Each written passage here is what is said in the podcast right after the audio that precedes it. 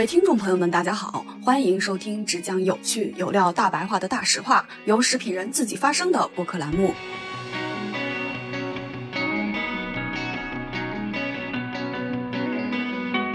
没提到怼人这件事情，我就不困了啊。这是我的，这是我的专场啊，这是我的专场。前几年有句话，所有快销都值得重新做一次，你怎么看待这句话？重做的话，那重做的意义是什么？就现在在中国，你做一瓶假的可乐，会比买一瓶真的可乐成本还要高。对啊，那我干嘛要去做去去造个假的？那你重做它干什么呢？那你重做完了又想割我韭菜，是不是？那最初打这个零糖、零卡、零脂，这三个零其实没有一个是零。那么当今天走到这个这一步的时候，你会很明显发现，他曾经在线下烧过的钱、亏过的钱，都会还给他的，沉淀下来。但凡拿着这笔钱，再愿意踏踏实实的做新产品、做产品研发的，那么其实就市场会给他很好的一个回应。最典型的例子就是瑞幸咖啡，记得很清楚。我问一个小男生，嗯，我说你觉得一个完美的咖啡应该是什么样啊？啊，那当然是，这是一个小男生告诉我的。你要了解消费者手上的这个这个手机已经成为一个器官，对吧？是对，就就这，那这个器官也不是只有一线城市他们才涨，其实三四线农民也在涨。中国有五百万家店，是，这是比全球任何一个市场的店铺数量和复杂程度都是要高的，所以整体的变化的情况、复杂程度、体量，包括消费者偏好是截然不同的。你创新的频率总是快，比慢好。然后你你得小快跑，你再也不能指望说有一个大大的长长的产品周期，嗯它能供养你个好几年，呃，不现实的。是啊、所以这一点也是也需要企业清醒的一点。品牌呃，它不是一个营销费用，它是投资。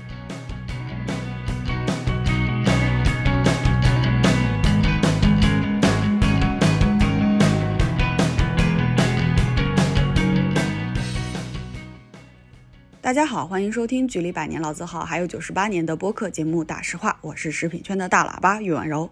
在本期的节目开头，我想问你一个问题：喝瑞幸的时候，你是什么样的感觉呢？星巴克和瑞幸在你心中是什么样的形象呢？欢迎在评论区告诉你，因为在本期的嘉宾中，他们也跟我们分享了尼尔森的调研洞察，一起和我们一起进入这期超燃超嗨的节目吧。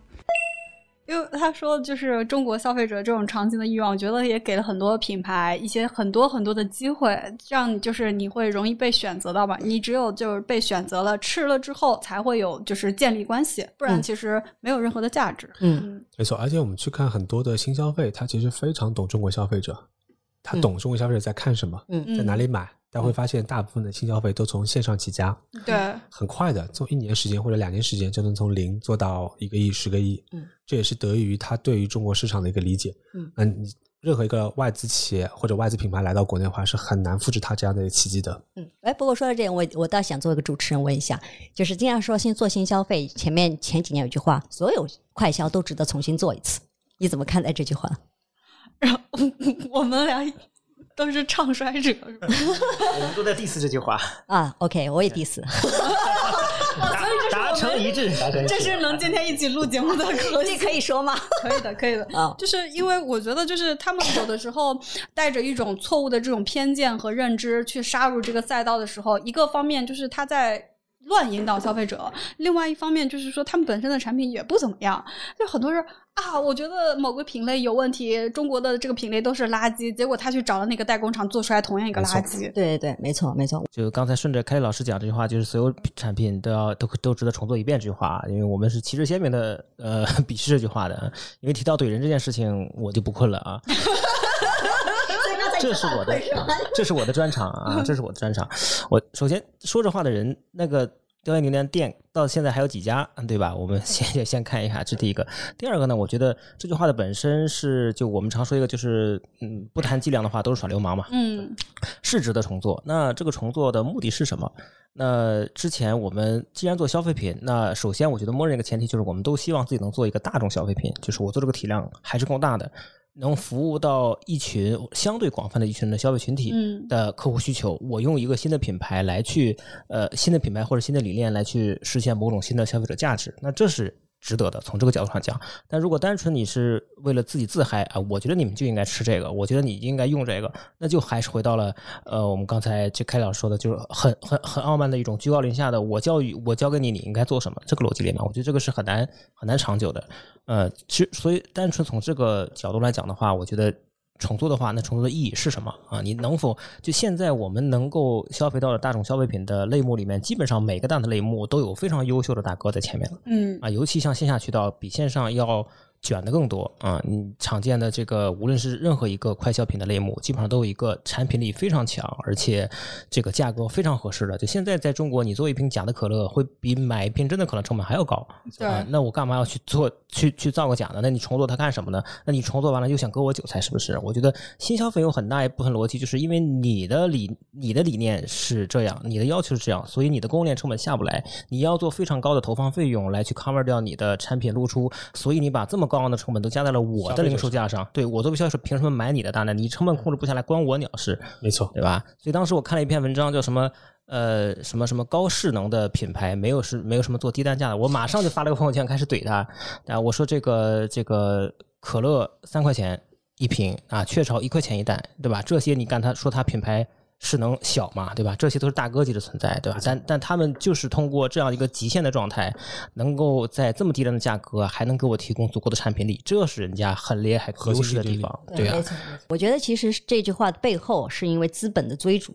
他在那边煽动着消费者，但我们回归到商业本质，这句话最近好像又又开始流行起来啊，就是回到商业本质就是供和需嘛。嗯然后你要供和需和再次的、再次的这个重复购买，那产品还是核心啊，而不在于说你的那些口号啊等等。我觉得还是要看创始人能不能就是蹲下来和消费者做沟通吧。如果你傲慢的去觉得，我觉得你们吃的就是垃圾，我要给你更好的，那消费者觉得你凭什么说我现在吃的是垃圾？我觉得现在消费者，尤其是现在零零后、九零后，就是去主导消费的时候，他们会更傲慢。你傲慢，我比你还傲慢。对对对，没错没错。这就是就要叫进入了另外一个话题，就是国外的品牌，它其实教育消费者嘛。嗯其实我们认为，它最初进入中国的时候，它带着那些理论，它也不叫教育消费者，因为它当时是处于高嘛，它用嗯它的那个营销手段打中国消费者的时候，它是自然的降维打击。但是经过九十年代初到零零年初的时候发展，那个时候其实国外的品牌它叫沟通，嗯，嗯，他他经常叫叫 brand communication，对吧？嗯好，然后他有了他的一些方法理论等等。但到现在的时候，其实外企也知道消费者的重要程度在哪里。那演变于到我们这现在的整个国民啊，这、经济。水平决定上层建筑嘛，那他更愿意听他所愿意听的。那么在这样整个时态里面发展到现在，任何一个品牌，不管你是本土还是外企，对不起，你不要想来教育我，是如果你想一天到晚的，我们告诉客户说你去教育消费者呀，然后你去干嘛干嘛，我心里想，我心里就是我从来不告诉我的客户说你去教育消费者，就你何德何能啊？你谁呀？你在那教育的时候，消费者。只只会觉得反感，那任何灌输、任何教育都是不会成立的。现在我们想要做消费者的生意，跟消费者之间有沟通，就叫感动、打动、嗯满足。我们是用这种词，是要让消费者说：“哇哦，我真的需要你。”然后就是你对因为早期在一些海外外资的品牌进来的时候，比如八十年代、九十年代，像奥利奥进来的时候，中国没有奥利奥呀。对，没错，那是一个新品，那对人来说你不需要教育，其实你只要展示，他就会愿意尝试你只要。扭一扭，哇塞，就这个饼干我就买单。对但现在没有奥利奥，还有奥利维，乱七八糟的各种饼干啊，薄的厚的，其实很多消费者其实可以选择的很多。嗯之前就是在听一个别的节目的时候，就是他去国外。然后参观了很多终端的时候，他发现只有中国的货架可以叫琳琅满目，嗯就真的很卷，也很挤。嗯如何去做好，就是作为一个就是能够打动消费者的一个品牌，其实真的挺不容易的。嗯，我觉得也就是新消费，我会发现就起起伏伏，有些能活下来，有些很快死掉了。其实如果真的打开他们看的话，就是真的那些能够投身于供应链，真正了解消费者到底要什么，生产他们所喜欢的产品，并且找到正确的渠道陈列给他们，才能活下来。而那些讲故事的，就讲概念的、自嗨的，嗯自嗨的、找代工商的，其实会发现，虽然很很快，一年是三年能做十个亿，或者一年能做十个亿，但是很快，它来得快，去得也快。那你有没有想过，也许他们本来就没打算做几年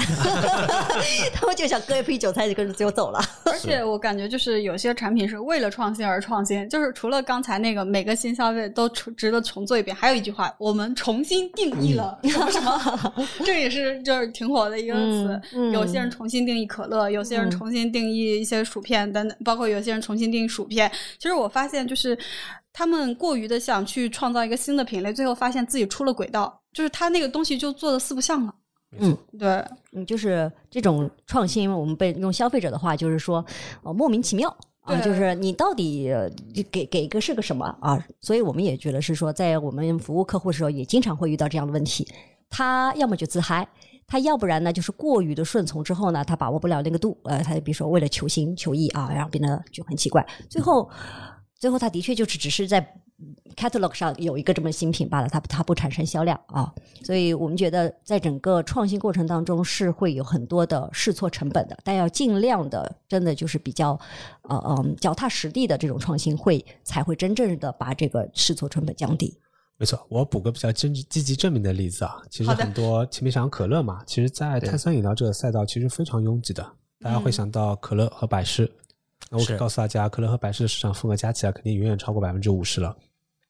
那在这样的一个非常非常高度垄断市场中，我们也会发现，我们本土的元气森林它跑得非常快，杀出一条血路了。那我们也对它做过一些研究，我会发现，就是的确在沟通语言上，它更懂消费者。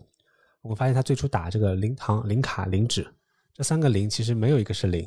嗯给大家一一，大家可能就消费者不一样，消费者认为什么叫零卡就是没有，完全没有对其实不是，其实它只要在每百分每百毫升的体量下低于一定的浓度就是零卡。国家规定的就可以打零了。然后零糖是什么？并不是零糖，是零蔗糖，它是用代糖来替代的。对，零脂这个概念就更有意思了。我们在采访一些。对，我们在采访一些本土的饮料的一些厂商，他说啊，我们的饮料里面有脂肪吗？对啊，就像零零脂肪矿泉水儿。对，你可以想象一下，在对从业人员来讲，它是一个非常常见的概念，但是消费者他是一个非常小白的，他会认为哦，零卡、零糖、零脂是健康的。是我觉得他当时的也是很好洞察到消费者的一个诉求，什么诉求？就是既要健康又要好喝。大家会知道这两者是很难统一的。是对那包括它的这个甜度，其实我们内部做过非常多的访谈，他们内部的产品测试非常非常的严谨。他们说这个甜要多甜，既要能让消费者感觉到啊它是好喝的，又不能太甜，因为太甜就不健康了。所以他们是通过非常多的产品测试，一轮一轮一轮，哎，终于找到他们认为说跟消费者很好的沟通语言，包括产品最终呈现能够满足消费者既好喝又无负担的这样一个情况。是的，那最终包括加上它线下渠道的一个深耕，能够在这样一个碳酸，就是前面讲可乐这样一个非常严、一个难的赛道里面能够杀出来，我觉得它是一个非常值得尊重的一个厂商，因为他们包括他们在供应链做了非常非常大的投入，对，这是真正我觉得能够沉下心来做新消费的一个品牌。市场的数据其实也说明了他们的一些正向的一些成绩嘛。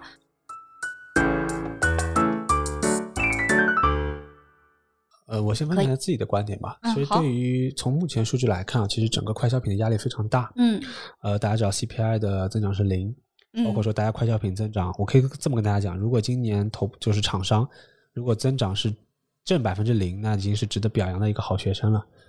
对，而且现在能够看下来，就是头部的厂商活得还不错，中尾部的，特别是尾部的厂商，其实它的压力是最大的。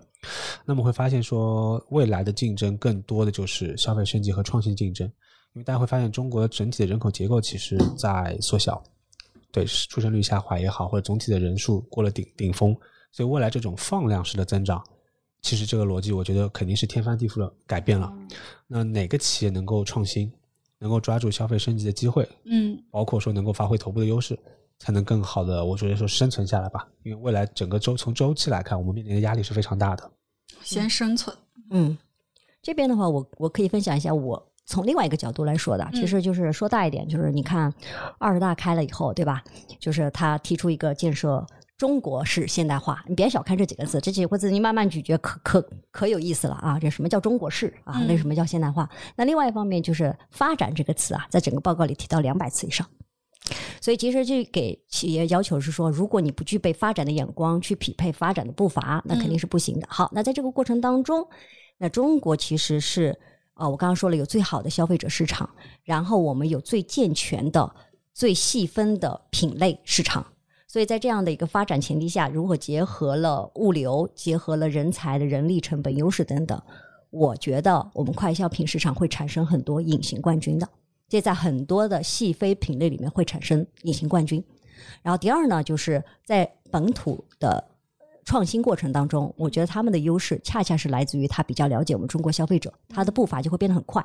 而外企啊，通常都是大船，嗯。他大船呢，他做一个决策，他就会很慢。嗯。啊，他决策转头啊或者怎么样，他即使意识上、心态上他是懂我应该做这事儿，但是有流程啊、有大公司病啊等等，那在这件事情上，那么小步快跑的企业就容易能赶上。等到大大企业真的赶上的时候，对不起，风口可能都已经过了。过了啊，你可能只能抓到后面的尾巴了。这你问我未来的一个趋势，我这是一个感受。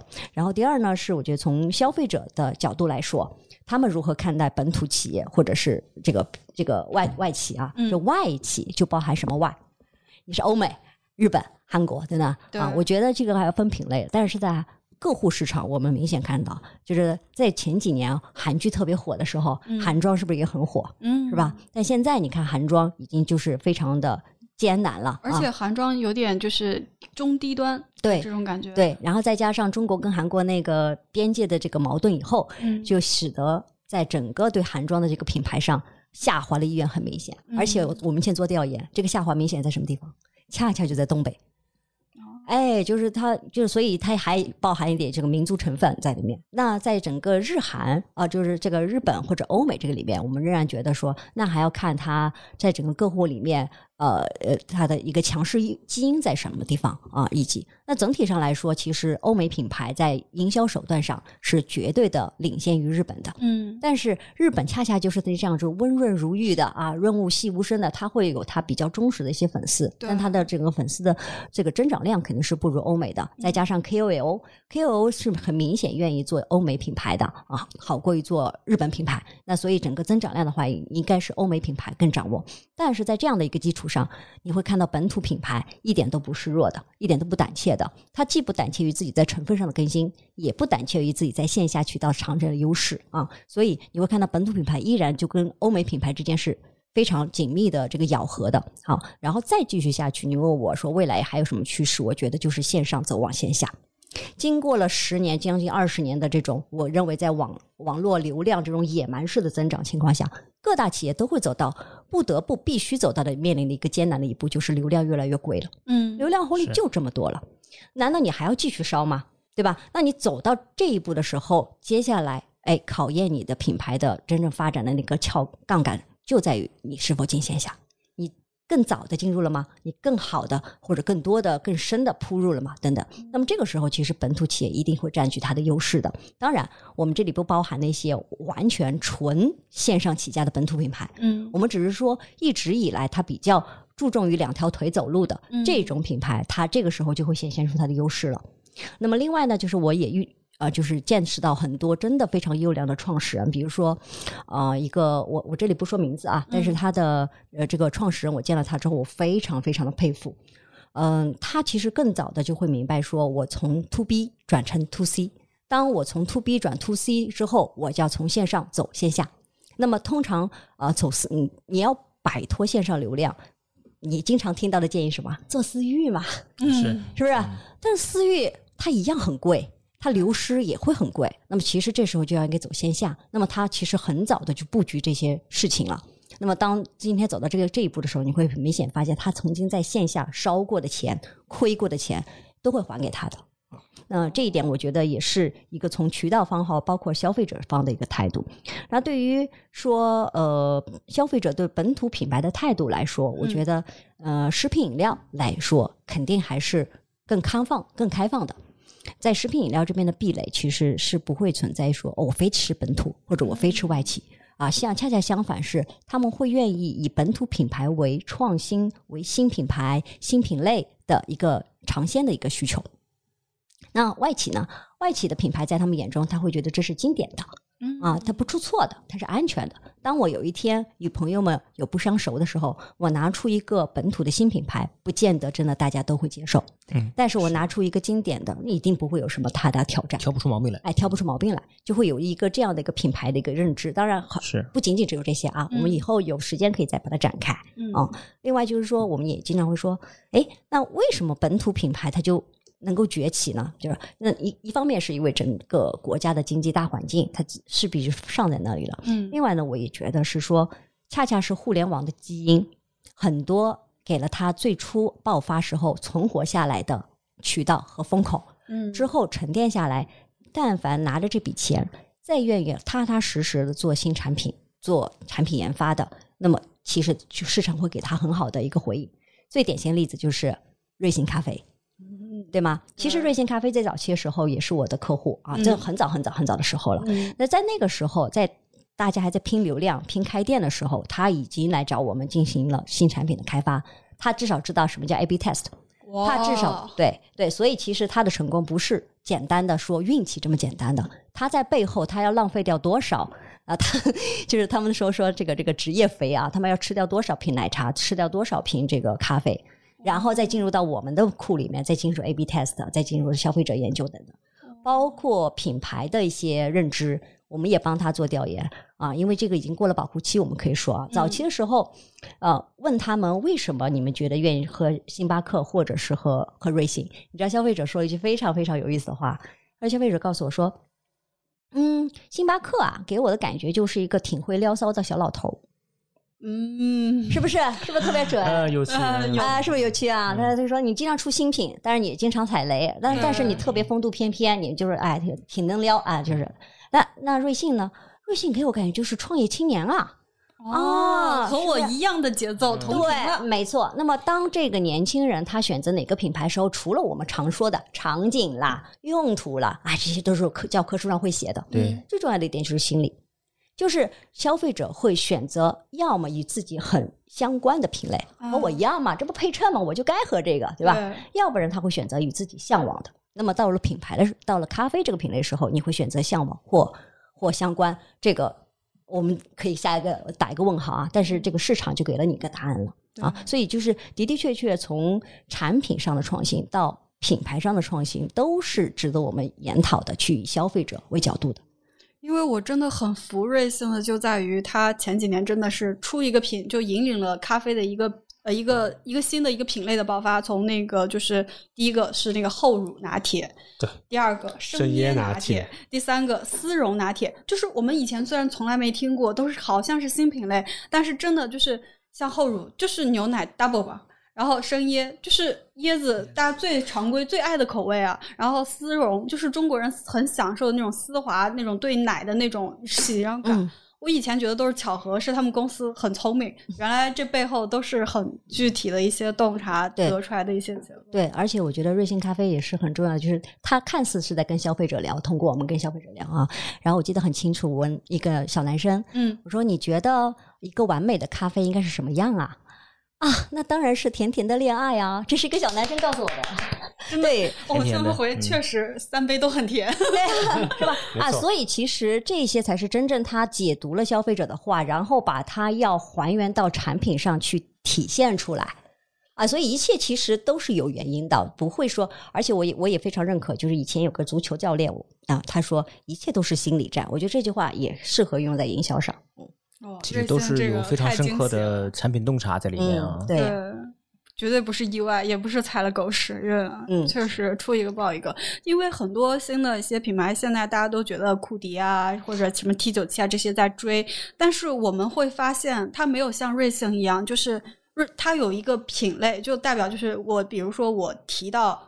厚乳拿铁、生椰拿铁、丝绒拿铁，我就只想到瑞幸。然后像这些，包括我们现在很多人都在看好的那个 Nova 咖啡，没有人，他们好像没有，就除了 Nova 咖啡之外，没有一个产品等于它。嗯，对，过度的强调了渠道和地方，对这不是一个营销或者一个品牌建设的全部，肯定是以产品为核心的。未来的话，其实大家都会说现在大环境很糟糕啊。我可以告诉大家，真的确很糟糕，而且对，这里没有反差。对啊，而且就是也不要那么过于乐观的认为明年就会好，可能明年会更糟糕。嗯、可能我们我们觉得在可预见的范围内，嗯、企业会承担更大的压力。那么在这样的情况下，企业如何存活，这就取决于第一产品力如何。那么一般来说，你更接近刚需、更嗯接近于生活必需品的，你更容易存活一些。那么那些花里胡哨的、可有可无的，你就可能会受到蛮大的创击。那么第二是，如果你真的要在这个呃生活之外、生存之外，再给你一些生活上的东西的话，那这就强调是说啊、为什么偏偏是你这个问题，那就更需要着眼于消费者的生活当中。第二呢，就是。呃，不要贸然的进入创业啊！如果 就是我我会我会更加建议品牌方也好，或者是创业青年也好，能够更谨慎的对待一些态度。比如说，我们现在看到最容易进入的餐饮赛道啊，就是二零二三年上半年的这个开店的速度，其实就接近了去年全年的数量。但是你要知道，开完店之后，从投入啊到正后三到六个月，就是它的闭店潮。啊，然后我们我我我很想看看到时候闭店的时候，这个这个数字是否也依然是非常蓬勃啊？那如果是这样的话，就表示什么呢？不是单独的说投入了，它就会有销量的啊，也要承担一个后果。我们建议说，在这样的一个寒冬之下的话，无论是你创业也好，或者进入哪个赛道也好，是需要更谨慎的一个态度。第二呢，就是我刚刚说的线上流量已经见顶了，你线下回归。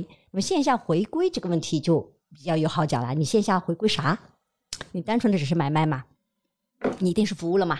那服务是什么东西，对吧？嗯服务有有形的和无形的对，啊，然后服务是有这个体验型的和非体验型的等等。那这个就真的要取决于你卖什么产产品了，然后你去做深挖啊，然后呢也你还要做的一个什么呢？就是呃，显然你看我们刚刚说的母婴店啊，嗯我愿意在你家门口吃瓜子唠嗑儿，那哎，聊聊聊聊孩子，晒晒屁股。好，然后接下来呢？现在其实基本上都是妈妈们的妈妈群了吧？啊，是的，哎，然后就会有各种渠道。那么其实用现代话，哦，这不叫 O to O 吗？对，嗯，可是店老板们可不懂什么叫 O to O 啊。但是你要告诉店老板或者是这个销售员们，你要懂什么叫管他们。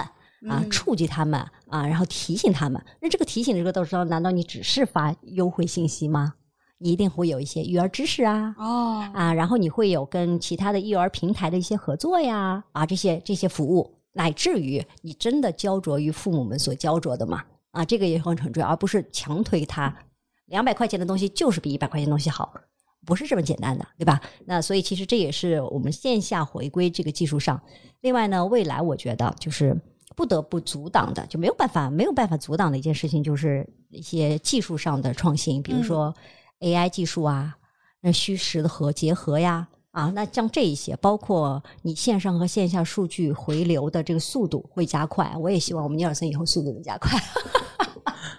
啊，这个剪掉，这个剪掉。嗯 嗯，那我觉得像这些技术是势必会让线下购买整个过程的体验，那么体也体验也是服务啊。对啊，对吧？那从这些广度上去考虑一个渠道的一个递交，而不仅仅是说我在第几层，我我用什么堆头这么简单，而是说啊，我扫一下我就可以知道更多东西。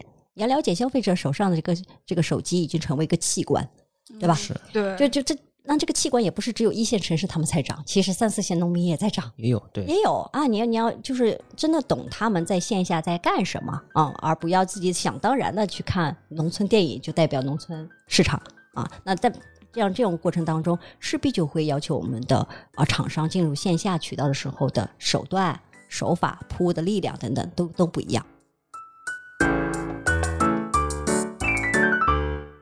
刚才顺着开老师第二点，正好是我准备的一个问题，就是我想替听众问一下，就是如果说自己要选择某个职业或者创业的话，一般从你们专业角度应该去做哪些关于行业的宏观分析呢？第一，我觉得要看你创业的时候，你这个人他本身的资源是如何。如果你是一个个体，通常喜欢进入的赛道什么呢？我的兴趣，嗯那我我爱咖啡啊，然后我就去开咖啡店。开咖啡店你看咖啡店半年八个月，咖啡店我们跟踪过的这个这个周期就是八个月闭了。啊，然后很有趣的是，闭了的这个咖啡店的原来的地方继续开咖啡店，无 限的八个月换一个人哎，轮回，对嗯，对，那何必呢？就是说，我们是觉得说，不能以单纯的自己的兴趣爱好来决定我进不进去，还要看你后面的资源本身啊。其实我们现在看到说，在咖啡市场，我只见到一例单纯的真正成功，是他自己个人投入然后成功的，就叫 Never Coffee。啊，但 Never Coffee 的创始人，我在一开始的时候我知道他其实是供供应链的，哦啊，然后他利用自己的供应链上下游的这个便利，他进入他才成功的，而不简单的说自己喜欢这么简单。而且他也是经过了很长时间的沉淀，花了很大努力才进入到了线下，才在全家里面出现的。所以啊、我希望大家如果是个体进入创业的话，要尽量选择呃自己优势资源内的优势去开发，而不是自己的兴趣爱好。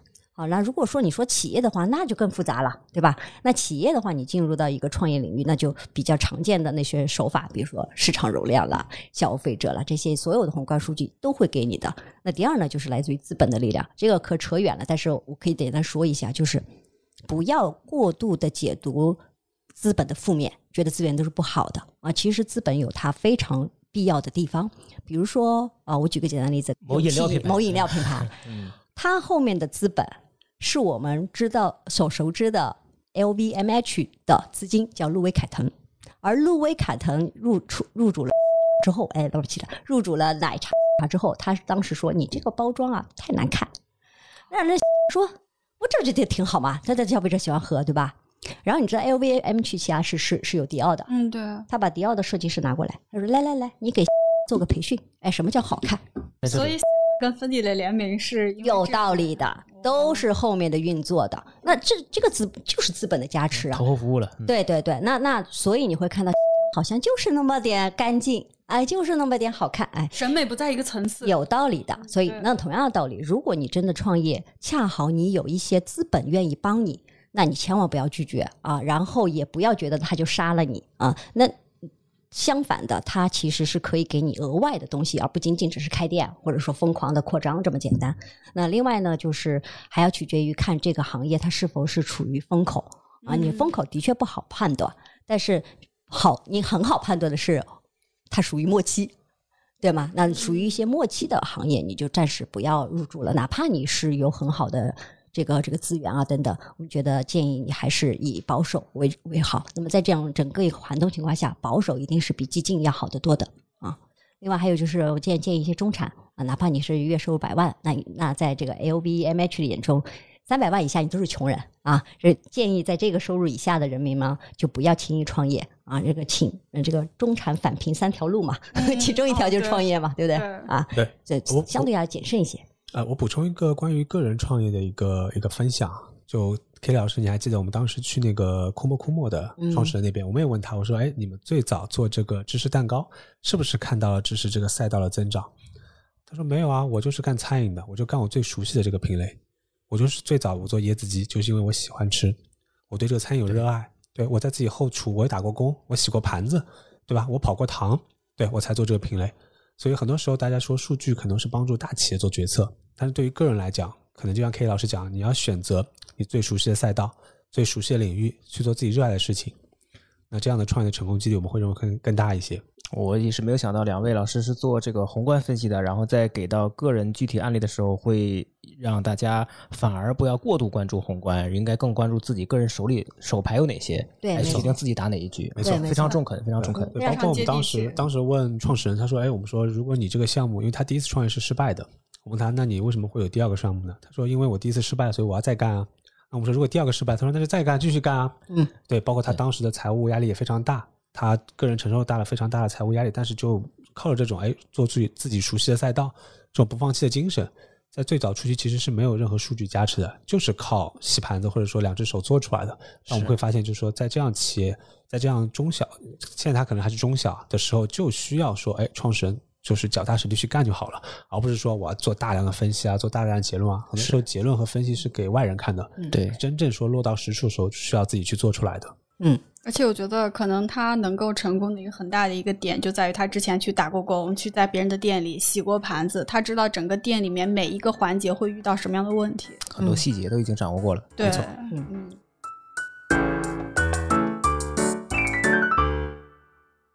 那其实，因为这两年我们现在大家都流行斜杠青年嘛，一个方面是被动的，另外一个方面是主动的，有数字游民，有些就是一线二线，然后大家去返乡一二线，就是回到老家，然后想开始自己的一番事业嘛。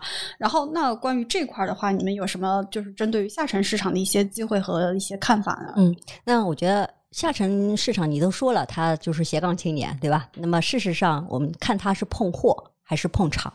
碰场其实就是你你自己做自媒体啊，或者说你自己开个店，对吧？嗯，那下沉市场一定是碰场比碰货要容易。哦，也对你你自己要不吆喝嘛，我自己肉嗓子也是我最大的一个卖卖点，对吧？但是它会有一个瓶颈，取决于我多努力，嗯，取决于我还有多大运气。这全中国有多少个小杨哥，哦，对不对啊？然后以及你有你真的有这个天分嘛？以及还要看你自己周边的这个渠道人群是否真的匹配等等，有很多原因。但我们就说，你初始你只是说你想赚笔钱，你只是想赚笔钱，那你碰场容易得多，你就卖啊，就做渠道方可以的。但如果说你真的是要正儿正儿八经的成为一个比较富足的，甚至是呃优于常人的一个收入，我们说一定中年以前，你要是还不碰货，你基本上就没有什么暴富的机会了。很抱歉，就不能再碰货了。就再也碰不了了。就是呃，第一取决于你那个这个认知层级啊，这个这个这个叫已经弄到社会学角角度了，对吧？你这个资源这个结构啊，等等等等。第二是你不碰货，你始终是没有办法碰到这个产业的核心的。嗯，对吧？那那你当然要碰货，你就有生产线吧，你要厂商吧，你这乱七八糟这些这哎这些所有都来了。嗯那你又有没有这个经历？我我觉得三线市场、四线市场是很难成交的，承接不到这承接不到。它除了土地便宜，对吧？那那所以那这个又是一个问题了。那所以其实你回到你刚才说，你看到很多人回乡，那你有没有看到很多人又继续回到了一线城市？对，因为我听下来之前的话，我发现就是比较能够跑得出来的是很多之前在北上广做电商的，然后他们回到老家之后就去找，比如说我当地我有一个厂是卖什么什么东西的，但是他之前都是传统渠道，我用我的电商去给他赋能，甚至不当了那个小老板，但是就是可能也还是算是一条路子吧。对，就是我是说嘛，就是你不能暴富。其实做厂，嗯，你只能说你自己个人局限内的最大量，对啊但你真的是要暴富比打工强一点哎，比打工强一点。但你说暴富的话，你必须碰货，但你碰货就后面的一系列的问题，你就要问自己了，就不能够这么贸然决定。我补充一点啊，就关于下线，其实大家讲下沉下沉，我们以前会认为就是说大家把便宜的产品卖到下线城市去。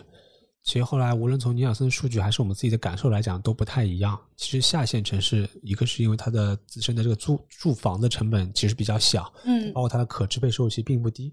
我会发现非常多的品类啊，它的高端的产品在下线城市同样卖得很好。我印象很深的就是上次跟 K 老师一起出差，我们去到湘潭，长沙下面一个城市。我晚上自己出去吃饭，我打车打到一家餐饮店，小龙虾，长沙小龙虾嘛，很好吃。后来发现这家店的人均消费竟然有两百多，而且店内络绎不绝。大家可以想象一下，在这样的一个收入环境下，同样有一家非常干净、食材非常新鲜，也我个人作为外乡人觉得非常好吃一家店，它能达到这样的一个人均的一个开销的一个水平，其实我相信它的流水是非常健康的，它这个店店铺的经营境况状况也是非常健康的。所以对于下沉市场，其实大家我觉得跟大家传统的想象中还是不太一样的，它其实是有消费潜力的，无非是就是我们到底用什么样的产品，能够让这些下线城市的消费者掏出他们的钱包。做一个自己的下沉市场的消费升级。没错，呃，那我想请教一下两位老师啊，就是因为你们比较具具备这种呃全球视野啊，这个所以从你们角度看，因为你们肯定看到过了很多经济体的这个兴衰呀、渠道的演变呀这些，那从你们的视角来看的话，呃，中国未来的比如渠道呀，像人货场这样会有哪些改变？我补充一下，为什么我会这么问啊？就是我自己一个分析常用的分析方式，就是我经常会拿中国跟日本去对比。因为这两个首先都是东亚怪物房里面的嗯呃国家，然后呢，大家的这个无论饮食文化还是生活文化都很贴近啊。然后现在呢，比如像这个呃少子化呀、老龄化呀、这个通勤时间变长、生活压力大、内卷等等很多这个社会上的这个标签指标是很接近的啊，所以我一般就会拿这两个经济体去做对比。那从你们全球视野来讲的话，会有哪些这样的这个方面的洞察？呃能具体点吗？就是比呃具体聚焦到每一某一个现象吗？还是什么？还是某一个行业吗？嗯，都可以。嗯，这个就会比较宽泛一些。哦嗯，哎有有一个符合你预期的一个品类，就是无糖茶。无糖茶这品类，其实在日本的一个渗透率或者是一个覆盖率，其实超过百分之九十的，在国内最早可能百分之十都没有。大家会认为说这个潜力是这个市场是非常有潜力的，嗯但是大家也知道，农夫山泉的无糖茶最早出来的时候是被是被誉为十大最难难喝的第一大最难喝的饮料，对，而且当时据我了解，他们这个 BU 是不赚钱的，嗯一直在亏损。只是创始人他秉持着自己内心的一个坚定的想法，可能我觉得他也是参考了中国和日本的一个现状，那他非常坚定的投入。那现在大家知道，东方树叶打了一个非常漂亮的翻身仗，是嗯成为大家就一成为大家非常喜欢的一款饮料。对，那我觉得这是一个比较好的一个案子。但是其实反过来讲，我们会发现中国市场跟海外市场的一个渠道的一个情况是完全不同的。我们讲到中国有五百万家店，是这是比全球任何一个市场的店铺数量和复杂程度都是要高的。我们在新西兰同时告诉我们，在整个新西兰只有两个连锁的现代渠道，也就是说，尼尔森只要和这两个连锁达成合作之后，就能够掌握到市场的全貌了。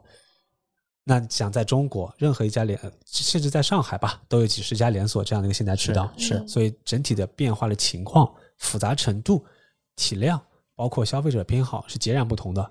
很多时候我们说还是要回到本土化。前面就像 K 老师讲的，哪个新消哪个消费品，无论是跨国的还是本土的，能够更了解中国市场的一个情况，能够更好做本土化，才能更好取得成功。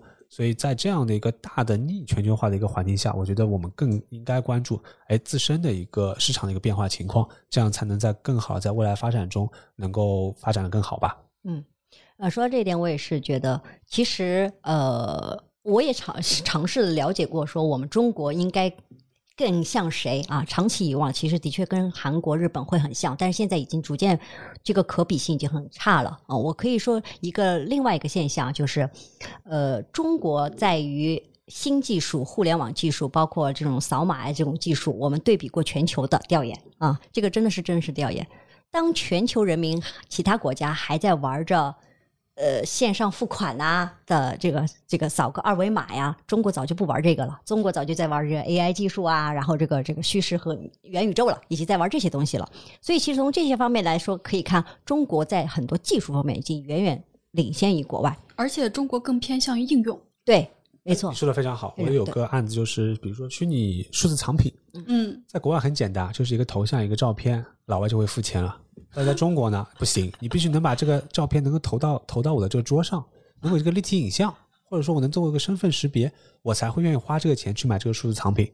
所以在这方面，其实中国的消费者会更要求更高一些，嗯而不是像欧美的这些非常传统的啊，我买一个数字藏品，买个 NFT，换个头像就结束了。嗯，对对。那由这些技术所加持出来的渠道上的、产品上的、服务上的，那一定是中国更领先的。你需要超脱于所谓国外的参考，你就必须是切切实实是关注于中国消费者的参考。那至于呃说整个嗯市场经济体的话，我觉得目前中国的这个市场经济体，它确确实也没有办法按照常规的这么理论去去发展，它它它太它太特殊了啊，嗯就是是啊，就是这个，所以但但能够看到的是，就是未来啊、一定会越来越卷，以及中国呃很多本土品牌可能确会确实会跃于呃一些呃外企之上的。嗯啊、有一些比如说一些巧克力品牌已经退入中国市场了，啊就能够感觉到这个的这个卷不动嘛，对吧？嗯那也对我们这个所处你所处在的这个品类提出了一个挑战，就是你要么以产品为驱动，不断的出新，嗯不断的就是，而且每出一次就是真的惊艳。嗯你要不就是以渠道擅长，可劲儿铺，可劲儿到毛细血管的地方你都到，那也能成功，对吧？啊，你要不然的话呢，就是以营销手段战场，那些新的技术，那些直指人心的沟通语言，对吧？华丽的词藻，你可劲儿造，那也行，但你不能说呃，其中一个都大家都很平均，那我觉得没有不现实啊、对吧？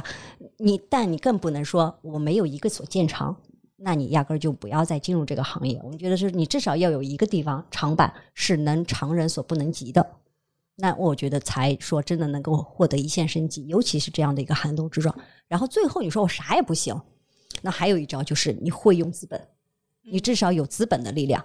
呃虽然资本的力量它就是这个这个褒贬不一啊，但你用好呗，对吧？你你懂这个资本，你要不然就是你听资本话，要不然是你让资本听你话，对吧？你你你做这件事情那也能成，对就资本是个工具嘛，因为我是一对直倡导工具无罪论的。对的呃你看你怎么用好这个工具，你不能说你没用好，然后你说这个东西有问题，你肯定不是这道理嘛。对的，对的，没错。同样东西别人人家也用的不错。对，嗯刚才开开老师说这个，我还是蛮认同的。就是呃我们虽然我经常拿中国跟日本去比啊，但我发现中国的特性就是它是一个战略纵深非常大的市场。嗯呃，有些比如你在哪怕在欧洲，你做到什么法国第一、德国第一，可能就相当于中国的江苏第一吧，差不多就这个体量。嗯啊，就就从首尔坐高铁，我印象特别清楚，坐到釜山四个小时，你不能再坐了，你再看再开就到海里了，坐到头了，对吧？你在中国四个小时就是北京到上海，嗯还有很多地方还没跑完呢。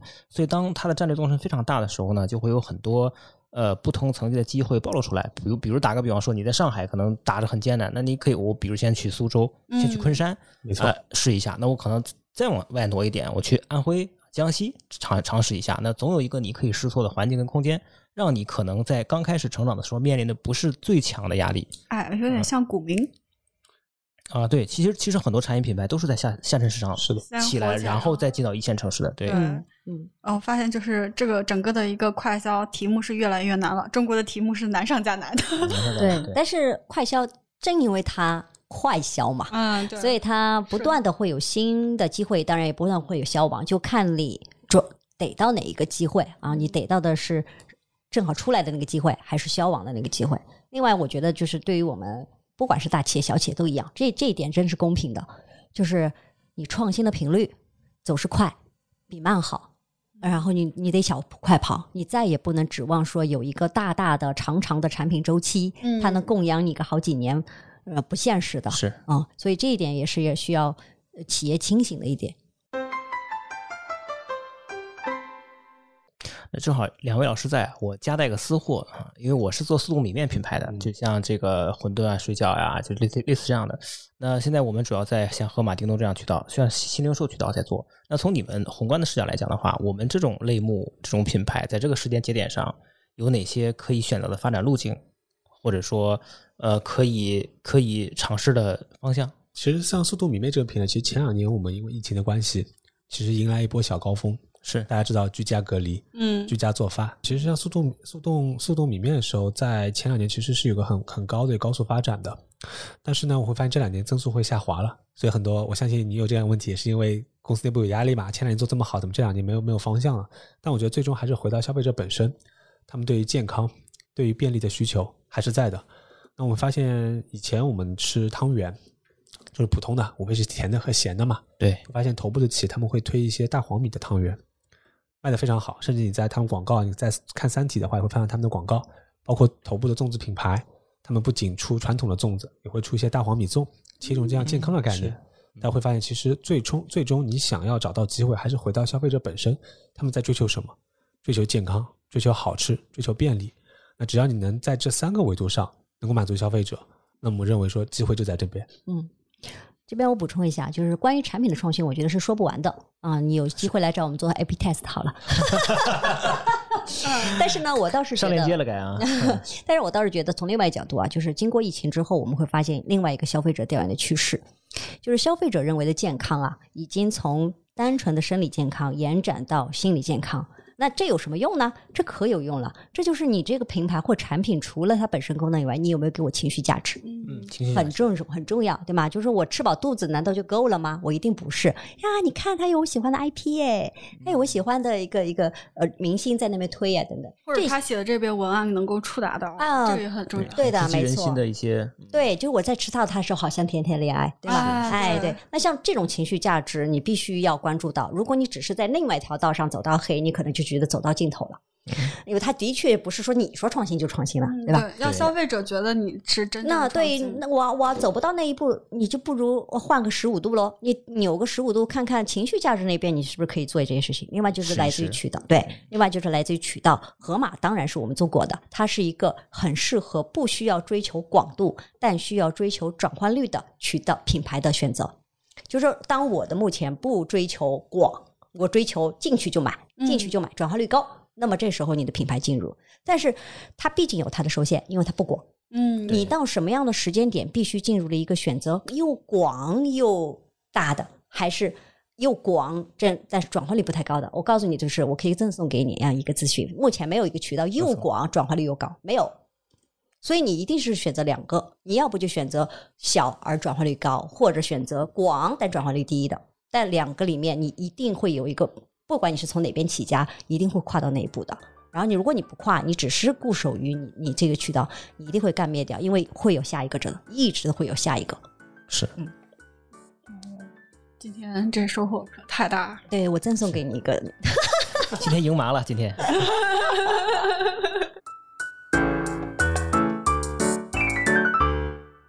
好，那我其实发现聊下来，就是说，虽然问题很难，但是其实回还是要回归到产品核心，然后蹲下来跟消费者做做朋友，同时还要做时间的朋友。嗯，对，确实嗯还挺长的。就熬得住寂寞吧。我们但是但是其实大家其实对于健康、对于心理的一些诉求，还是想要向好的嘛。越是就是大环境差，其实大家这种对于更好的一些需求，其实会更多。那同时也对我们的品牌方、生产商、制造商、渠道商也提出了更多的一个挑战嘛。嗯，其实我觉得也是一件更加向好的事情，会促进行业的一个积极发展嘛。嗯，其实对，呃，最后最后说一句总结吧，就是、对，就是上个价值啊，放个价值，就是越是经济不好的时候，你越发现卖货很难卖，嗯难道你就不干事儿了吗？你肯定不干，你你肯定是要干的。嗯这个时候你越越需要聚焦于品牌上的建设，看起来好像很虚，对吧？嗯不是的，其实往往是往往是这个时候，你就要干一些务虚的事儿。一旦等到真的经济回暖的时候，你的品牌建设就会变成一种投资或给你啊。借用一个行内人的话，我这边搬一下，就是品牌呃，它不是一个营销费用，它是投资。你越是这个时候，你发现你只能是维持你正常的生存的情况下，无没有什么其他可以再做的，你这时候就应该潜心做你的品牌。你跟品牌沟通也好，消费者记住你也好，永远都记住你，总是在看到你就够了。等到经济回暖的时候，他想到，哎，走，咱们买个什么吧，啪，这个牌子就在你面前出现了，就够了啊。所以其实如果真的是问我今天在该做什么的，哎，这可做事儿太多了，是，但你可以做一点务虚的事情，是值得的。哦，而且刚才分享的很多案例，其实都是发现最终会给你一个很大的一个回报。嗯，对，就品牌不是费用，品牌是一种投资。如果你喜欢大实话，欢迎订阅我们，也欢迎在苹果播客、喜马拉雅、网易云音乐等各大平台给大实话评分、转发大实话，让更多的朋友看到我们、听到我们。我是食品圈的大喇叭，也是食品行业的操心人岳婉柔。Till I got a brand new pair of wings today. Hey.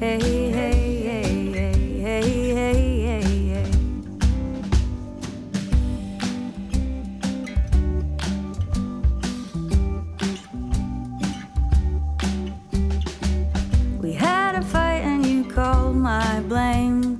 I got a brand new stare. Thought I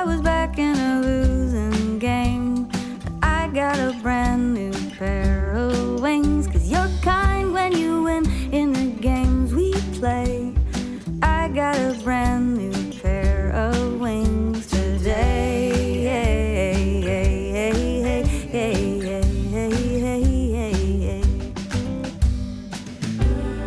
When it's my fault, I'll say I'm sorry. You know I'm sorry. When it's my fault, I'll say I'm sorry. You know I'm sorry. Say I'm sorry to you. Cause I know it's you I'm saying it to. For all of the things I put you through. And I know that I do. But you say sorry too. Oh, do